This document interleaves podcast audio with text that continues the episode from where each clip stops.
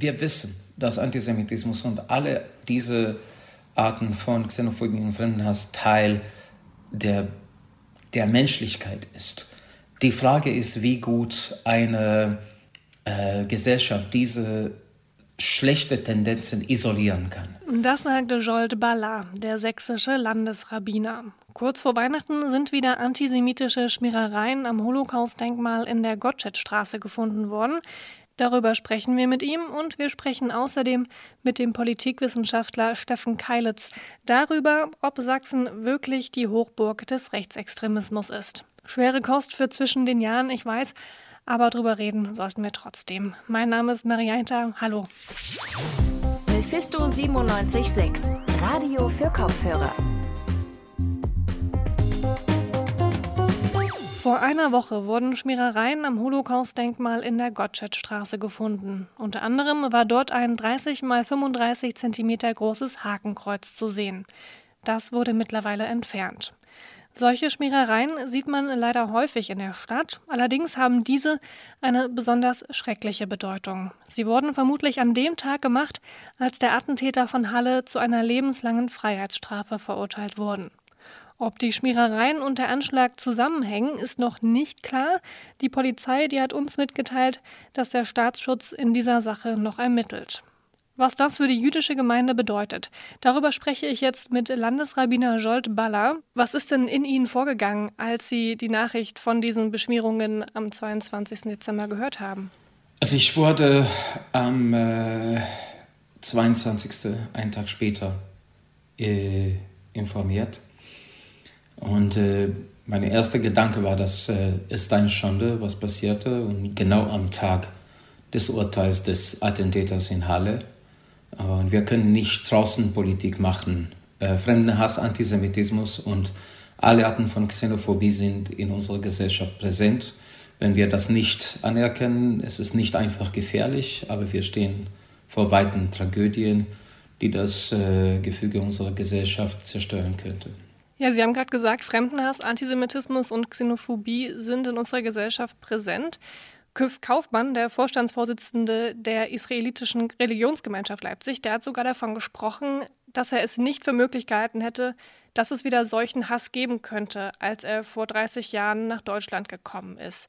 Zeigt der Anschlag oder zeigen diese Beschmierungen, dass Antisemitismus sich verschlimmert hat seitdem? Das ist eine sehr, sehr gute Frage. Ich denke nicht, dass es verschlimmert hat. Was sich verschlimmert hat, ist die, lass mich so sagen, die Salonfähigkeit von, äh, von dieser Sache und bestimmte äh, Rhetorik. Das äh, Problem ist, äh, wir wissen, dass Antisemitismus und alle diese Arten von Xenophobie und Fremdenhass Teil der, der Menschlichkeit ist. Die Frage ist, wie gut eine äh, Gesellschaft diese schlechte Tendenzen isolieren kann. Und äh, in den letzten Jahrzehnten bestimmte Rhetorik äh, wurde die illiberale äh, Rhetorik in Europa und nicht nur in, Amerika, äh, nicht nur in Europa, sondern in der westlichen Welt viel stärker verbreitet. Und Sachen, die bisher äh, nicht mehr salonfähig waren, weil wir unsere Geschichte, von unserer Geschichte hoffentlich gelernt hatten, so wieder äh, salonfähig geworden. Und das ist das Problem. Ähm, wie die, diese Arten von Hass, alle, alle Arten von Hass, es ist unmöglich, sie völlig von der Gesellschaft zu eliminieren. Die sind wie eine Krebskrankheit. Die, die beste Chance, dass wir haben, ist, diese Krankheit zu isolieren. Wenn wir das nicht schaffen, dann haben wir ein Problem. Und jetzt ist äh, diese dieser Hass nicht mehr isoliert. Das ist das Problem. Ähm, die Tendenzen, leider ist es in unserer menschlichen DNA. Das Problem ist, äh, wir müssen das irgendwie ähm, in der Gesellschaft äh, halten und nicht, äh, nicht verbreitet lassen. Mhm. Eine dieser, dieser Taten von Hass war ja auch der Anschlag in Halle letztes Jahr. Und Sie haben gerade schon gesagt, diese Beschmierungen, die wurden an demselben Tag gefunden, als der Attentäter verurteilt wurde zu lebenslanger Haft. Beim Attentat in Halle und auch bei späteren, zum Beispiel in Hanau, da hat sich der Hass, den Sie angesprochen haben, den es ja offensichtlich immer noch gegen Jüdinnen und Juden in der Gesellschaft gibt, erschreckend deutlich gezeigt, auch in, im Red oder auch für den Rest der Gesellschaft. Welche Unterstützungen erhalten Sie und Ihre Gemeinde denn seitdem? Die Unterstützung, äh, die unsere Ge Gemeinden, nicht nur in Leipzig, sondern in ganzen Deutschland, nach diesem Attentat bekommen haben, ist es auch sehr, sehr merkwürdig. Ähm, gerade diesen 9. November passierte ein kleiner ähm, Fall ähm, gegenüber dem Zoo äh, beim Denkmal von der Deportation von Juden.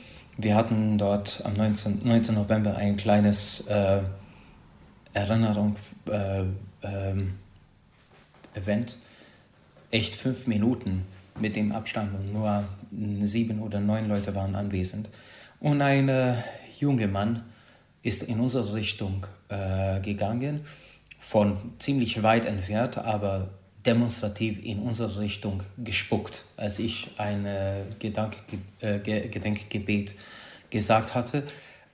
Das war sehr unangenehm. Aber gleichzeitig muss ich sagen, dass sofort nach ihm kam ein anderer junger Mann äh, auf ein Fahrrad und sagte, was soll das sein? Was machen Sie? Und er hat äh, den Personen, äh, also äh, ich weiß nicht, wie ich das beschreiben kann, aber schlechte Sachen passieren und es ist immer ein bisschen ausgeglichen. Die Frage ist diese, diese Bilanz. Wie lang können wir diese unstabile Bilanz halten? Äh, ich hoffe, dass äh, die Stimme, die, die die Gesellschaft unterstützen, nicht nur die jüdische Gemeinde, wir sollen verstehen, dass diese Attentat in Halle hat nicht die jüdische Gemeinschaft äh, kaputt gemacht. Zwei nicht-jüdische Menschen wurden getötet.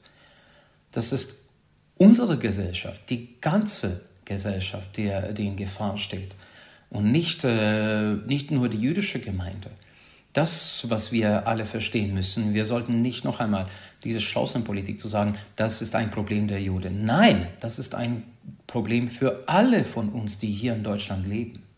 Mhm. Also von jedem Einzelnen sozusagen. Aber Sie sagen auch, es gibt Unterstützung für Sie, aber auch für, für andere Menschen, die eben mit Diskriminierung zu tun haben. Genau. Was ist denn, ja. genau, aber das ist ja alles auch äh, schön, also ne, es ist ja schön, wenn, wenn sich Menschen aus der Gesellschaft gegenseitig helfen. Aber letztendlich muss ja auch die Politik was dagegen tun, damit sich sowas wirklich verankert in der Gesellschaft. Genau. Haben Sie das Gefühl, dass politisch viel passiert ist? Das ist eine sehr gute Frage. Ich kann das nicht sehr gut beurteilen. Ich denke, dass äh, generell gesagt äh, die Politik anerkannt, dass wir haben ein Problem, dass wir ein Problem haben und äh, wir können nicht äh, äh, einfach sagen, dass alles in Ordnung ist. Es gibt nur nicht in Sachsen, sondern in ganzen Deutschland Beauftragte für jüdisches Leben und äh, gegen Antisemitismus es ist wichtig, die Politik versucht ihre Schritte. Die Hoffnung ist, dass diese Schritte äh, nicht nur wegen Öffentlichkeitsarbeit äh, gemacht wurde, sondern eine echte, tiefe Arbeit äh, machen sollte. Das ist, äh, also ich hoffe, dass Sie verstehen, was ich meine. Ich denke, es ist wichtig, dass diese äh, Taten oder diese Rhetorik, das natürlich die jüdische Gemeinde unterstützt, ist nicht nur eine symbolische Gespräche, sondern in, in alltäglichen Taten fortkommt, wie die Politik sich benimmt. Und das fühlen wir. Ja, das passiert. Vielleicht nicht in den äh, Maßnahmen, wie wir das erwarten hätten, äh, aber, aber es ist da. Also wir, ich, ich, ich habe Hoffnung. Was würden Sie sich denn wünschen, was noch passieren, was noch passieren sollte? Ich wünsche mir, dass äh, wir miteinander in ins Gespräch kommen. Ich denke, dass äh, die Tatsache, dass wir bis jetzt innerhalb der letzten 70 Jahren, 75 äh, Jahren nicht, äh, nicht gefunden haben, die, die echte Arzneimittel gegen Hass. Wir haben viele unterschiedliche Versuche gehabt in den letzten 75 Jahren. Und wir haben bis jetzt diese Mittel nicht gefunden. Äh, deshalb sage ich, ich fühle mich klein persönlich äh, zu sagen, was helfen konnte. Ich denke, dass der einzige Weg ins Gespräch zu kommen. Das bedeutet nicht, dass nur die Offenheit der, der jüdischen Gemeinde, sondern dass wir miteinander, miteinander austauschen, wir einander kennenlernen. Es gibt nichts zu verstecken. Nur wenn äh, man denkt, dass der andere etwas zu verstecken hat, kommt die, die, die Angst und von der Angst kommt die Hass. Von Angst kommt Hass, sagt der sächsische Landesrabbiner Jolt Baller und wünscht sich deshalb mehr Verständnis innerhalb der Gesellschaft. Denn die antisemitischen Schmierereien in der Gottschedstraße zeigen, dass es immer noch viel zu viel Hass gibt. Dieser Hass, der schlummert in vielen und richtet sich gegen ganz unterschiedliche Dinge, aber in den letzten Jahren bekommt man immer mehr das Gefühl, dass gerade hier in Sachsen besonders viel gehasst wird. Gerade Rechtsextremismus und Rechtspopulismus scheinen ein Problem zu sein. Die AfD, die sitzt hier mit 38 Personen im Landtag. Rechte Hooligans mischen die Corona-Demos auf. Und allein diesen Sommer gab es mehrere rechtsmotivierte Gewalttaten in Dresden, zum Beispiel gegen einen dreijährigen Jungen. Marie Gneuss hat mit Steffen Keilitz gesprochen. Er ist Politikwissenschaftler am Hannah-Arendt-Institut für Totalitarismusforschung an der TU Dresden. Er hat das Buch Sachsen, eine Hochburg des Rechtsextremismus, geschrieben. Aber ist das so? Ist Rechtsextremismus hier in Sachsen stärker als im Rest von Deutschland? Das haben wir ihn gefragt. Die Ergebnisse unseres Bandes lassen sich so zusammenfassen, dass Sachsen im Vergleich äh, der ostdeutschen Bundesländer nicht sehr heraussticht. Ähm, was wir sehr wohl über verschiedene Felder, rechtsextremistische Gewalt, Wahlerfolge rechtsextremer Parteien und so weiter und so fort feststellen können, ist ein Ost-West-Unterschied. Das heißt, wir haben hier ähm, tatsächlich ein höheres Maß ähm, an, äh, an bestimmten Ausprägungen von rechtsextremistischer Gewalt beispielsweise in den ostdeutschen Bundesländern und dies schon seit Ende der 90er Jahre. Diese Ost-West-Differenz, die Sie gerade angesprochen haben, die ist ja wohl demnach sehr prägend. Welche Gründe gibt es denn für diese Diskrepanz? Das eine sind ähm, die Verwerfungen, die die Transformation mit sich gebracht hat, die viele Lebensläufe auch ins äh, Wackeln gebracht hat, durch, beispielsweise durch, äh, durch Arbeitslosigkeit, aber auch viele in vielen anderen Bereichen. Das heißt, äh, wir haben ähm, im, äh, im Osten Deutschlands natürlich ein sehr viel größeren Bruch durch die deutsche Einheit, während im Westen äh, Deutschlands natürlich ähm, hier zwar finanzielle Belastungen durchaus da waren und äh, vielleicht auch äh, an einigen Stellen durchaus ähm, auch Einschnitte, aber die ähm, doch sehr, sehr viel geringerer Natur waren.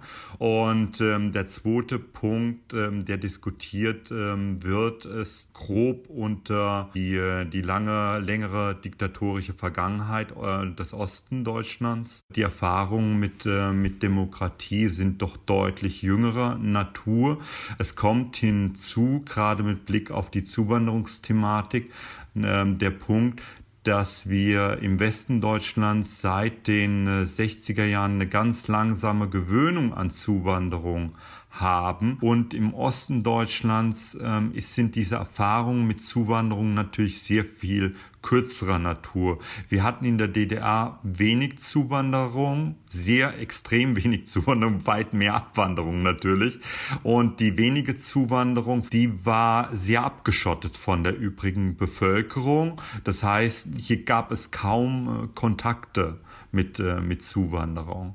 Und äh, tatsächlich war deswegen auch vor diesem Hintergrund 2015 für den Osten Deutschlands ein sehr größerer, äh, ein sehr viel größerer Einschnitt als, äh, als für den Westen, weil auf einmal sehr viel mehr ähm, Menschen aus anderen Ländern auch in den Osten Deutschlands kamen. Wir haben vorhin schon gesehen, das haben Sie auch ausgeführt, dass man die Antwort auf die Frage, ob Sachsen ein Hochburg des Rechtsextremismus ist, sehr differenziert begutachten muss. Allerdings lautet auch ein sehr interessantes Zitat aus dem Buch, es sei nicht viel damit gewonnen, wenn man zwar das Label einer Hochburg des Extremismus abstreifen kann, aber dafür das Label einer Hochburg der Islamfeindlichkeit gewinnt. Nun haben Sie das kurz auch schon angerissen, aber warum ist da wirklich genau in Sachsen diese Kritik am Islam so stark und so laut? Ich sehe das tatsächlich mit der mangelnden Vorerfahrung überhaupt mit ähm, islamischer Zuwanderung Und ähm, dann kam diese geballte Erfahrung mit einer sehr spezifischen Zuwanderungsgruppe der Geflüchteten 2015, ähm, was für bedeutende Teile der Bevölkerung hier in gerade dieser zeitlichen Dichte eine gewisse Überforderung darstellte. Also hier muss man auch ähm, tatsächlich in Rechnung äh, stellen, dass ähm, solche Prozesse ähm, eine gewisse Gewöhnung bedürfen. Und in, äh, insofern ist das ein Hintergrund, der erklärt, warum diese Proteste gerade in, äh, in Ostdeutschland so stark waren. Das heißt, äh, wir haben hier schon ähm, ein klarer Zusammenhang nochmal mit diesem sehr starken Hochgehen mit der Welle an Geflüchteten 2000. 15. Diese Demonstrationen, auf die wir uns auch gerade so bezogen haben, die verliefen durchschnittlich gesehen recht gewaltfrei, weitgehend friedlich. Jedoch ist auch rechte Gewalt in Sachsen durchaus eine Thematik. Einer Studie des Hannah-Arendt-Instituts äh, zufolge wurden 2015 in Sachsen demnach fast dreimal so viele rechte Gewalttaten pro 100.000 Einwohner begangen wie auf Bundesebene. Woher kommt diese starke Gewaltbereitschaft? Warum ist da die Hemmschwelle nicht so groß wie auf Bundesebene? Ja, also wir haben tatsächlich hier schon eine lange Entwicklung. Wir haben eine starke, eine überdurchschnittlich starke rechtsextremistische Subkultur in den östlichen Bundesländern, gerade auch in, äh, in Sachsen seit den 1990er Jahren. Das heißt, es war nicht erst ein Import nach der deutschen Einheit, sondern wir haben hier originär rechtsextremistische Subkulturen, die sich im Osten ähm, entwickelt haben und die einen gehörigen Aufschwung in die, der Umbruchphase hatten. Das lag daran, dass die, äh, die staatliche Gewalt, der Staatsapparat DDR zusammenbrach. Hier entstanden freie Räume für die rechtsextremistische äh, Subkultur, die, ähm, die zu einem weit überproportionalen Maß an Gewalttätigkeit hier auch geführt haben, dass, äh, dass hier tatsächlich ja auch ähm, zum Teil von den Baseballschlägerjahren im Rückblick gesprochen wird, zu, äh, zugespitzt. Wir haben ähm, noch immer eine deutlich starke rechtsextremistische Subkultur in den östlichen Bundesländern im Vergleich zu den äh, westlichen. Fest steht also, Rechtsextremismus in Sachsen ist Realität. Wir können uns nicht zurücklehnen, so wird es auch im Buch konstatiert. Nun neigt sich dieses Jahr langsam dem Ende. Sehen Sie persönlich denn Möglichkeiten, diesen Rechtsextremismus in Sachsen oder auch auf Bundesebene zu durchbrechen? Beziehungsweise was würden Sie sich speziell wünschen? Wir sehen wachsende Unterwanderung der Corona- Proteste durch rechtsextremistische Akteure. Ähm, wir hatten die massive Demonstration in Leipzig. Wieder einmal Bilder aus Sachsen, die wir gerne nicht sehen würden. Wir haben mm, jetzt gerade in Sachsen wieder eine Verschärfung der Maßnahmen bis hin zu einem harten Lockdown. Insofern ähm, haben wir ähm, vor diesem Hintergrund aber auch mit weiter wachsenden Protesten zu rechnen. Wir werden wahrscheinlich in den kommenden Monaten Bilder leider wieder äh, erleben, ähnlich wie in, äh, wie in Leipzig. Krisenzeiten sind, äh, sind Hochzeiten für extremistische, rechtsextremistische Gruppierungen der wesentliche Motor des Aufstiegs der NSDAP war bekanntlich die Weltwirtschaftskrise. Insofern können wir uns hier im Moment, ist im Moment nicht der richtige Zeitpunkt, um sich zurückzulehnen. Die antisemitischen Schmierereien am Holocaust-Denkmal in der Gottschedstraße und Rechtsextremismus in Sachsen. Das waren heute unsere Themen. Darüber haben wir mit dem sächsischen Landesrabbiner Jolt Ballard und dem Politikwissenschaftler Steffen Keilitz gesprochen. Und bevor wir hier gleich durch sind mit dem Podcast, kann ich euch noch eine unserer älteren Folgen ans Herz legen. In Folge 111 von Radio für Kopfhörer haben wir uns von Marina Scharnes erklären lassen, wie die jüdische Gemeinde dieses Jahr Chanukka gefeiert hat. Zu Hanukkah gibt es immer Geschenke für die Kinder. Es gibt immer normalerweise eine große Veranstaltung äh, mit äh, Musik und Essen für die Gemeindemitglieder.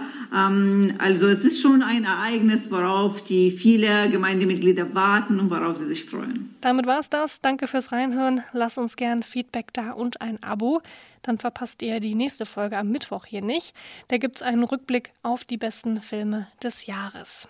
Wir hören uns bestimmt auch bald wieder. Ich bin Marianta. Ciao. Mephisto 976, Radio für Kopfhörer.